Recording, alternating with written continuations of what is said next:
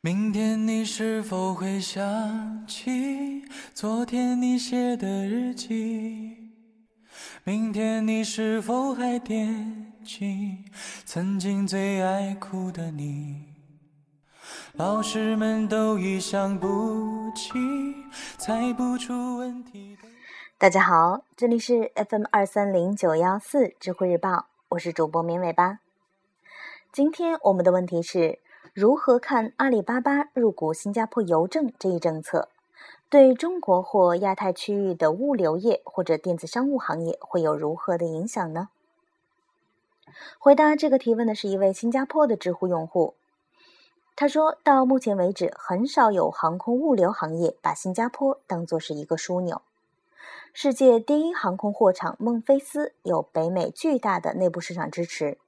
第二货场香港则是同时有着自由港和一个十三亿人口的大市场两大支柱在支撑。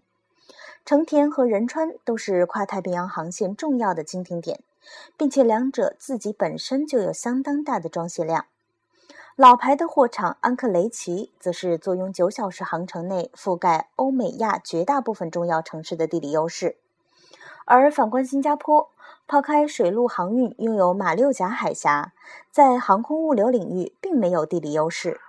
经停新加坡的袋鼠航线是其航空业发展的奠基石，但也仅仅是连接了澳纽两国加起来不足三千万人口的小市场。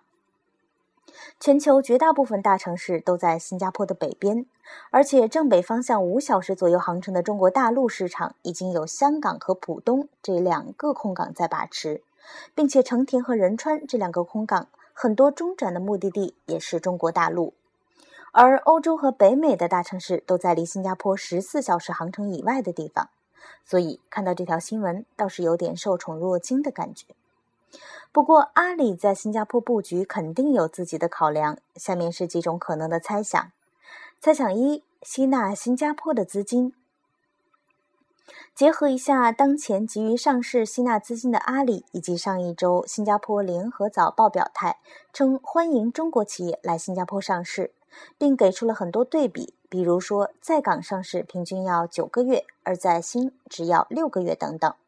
所以阿里投资新邮政可能是一种和新加坡财团建立关系、吸大新加坡的资金的方法。毕竟，新邮政背后的淡马锡控股和更加后台、更加神秘新政府投资手中掌握着巨额资源。猜想二：制造业向东南亚转移。一个很贴身的例子就是，现在即使是在中国，很多服装店，比如说是 H and M、Zara 里面，也会有很多衣服后面标注的是孟加拉生产、菲律宾生产、越南生产的，而不是江浙或者广东生产的了。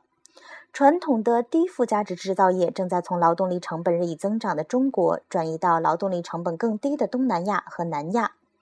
在可预测的未来，阿里旗下电商们的货源地里，东南亚和南亚占的比例也将会越来越高。猜想三：看重东南亚消费市场。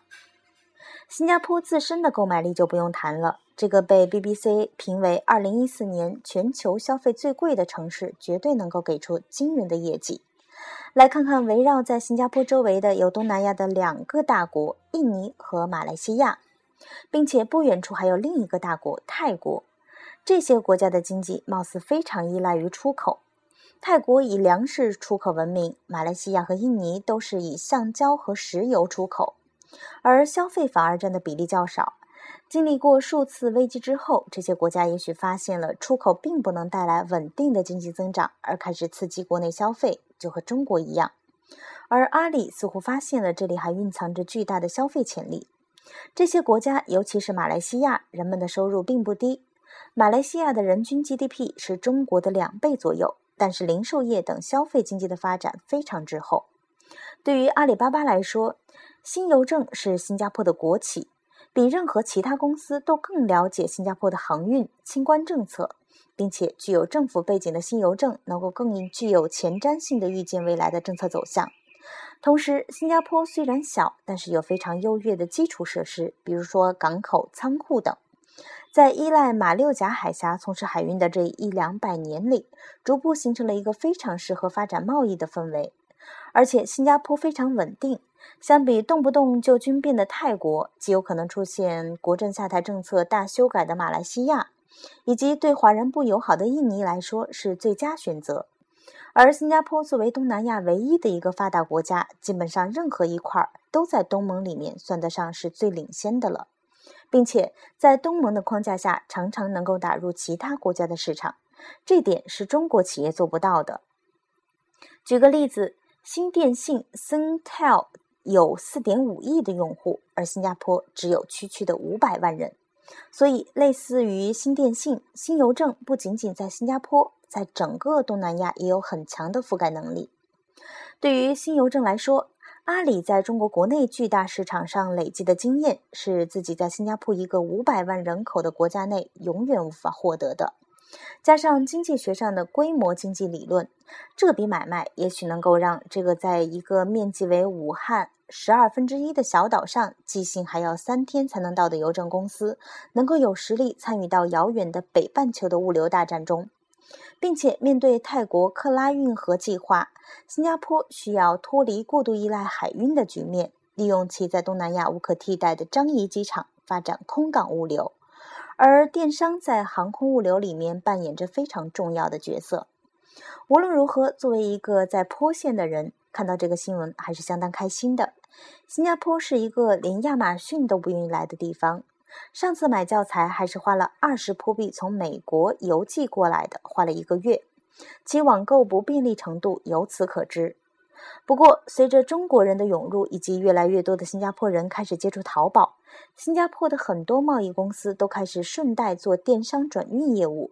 就是要在坡的顾客将在中国网购的商品寄到他们在中国的仓库，然后一批一批的随集装箱运来。这样比直接单发国际快递便宜很多，不过却要花相当长的时间。京东已经抢在阿里之前，在新加坡推出了国际转运，并且有相当优惠的价格。而阿里也早在这次收购之前就开始在新加坡做宣传了，比如和 SBS 合作，见过好几辆 SBS 的公交车身上都有淘宝网的广告了。总之，值得期待的是以后能够更便宜、更快的邮寄东西。就像看到这条新闻，我和我的小伙伴们的第一反应就是：会不会有新加坡包邮呢？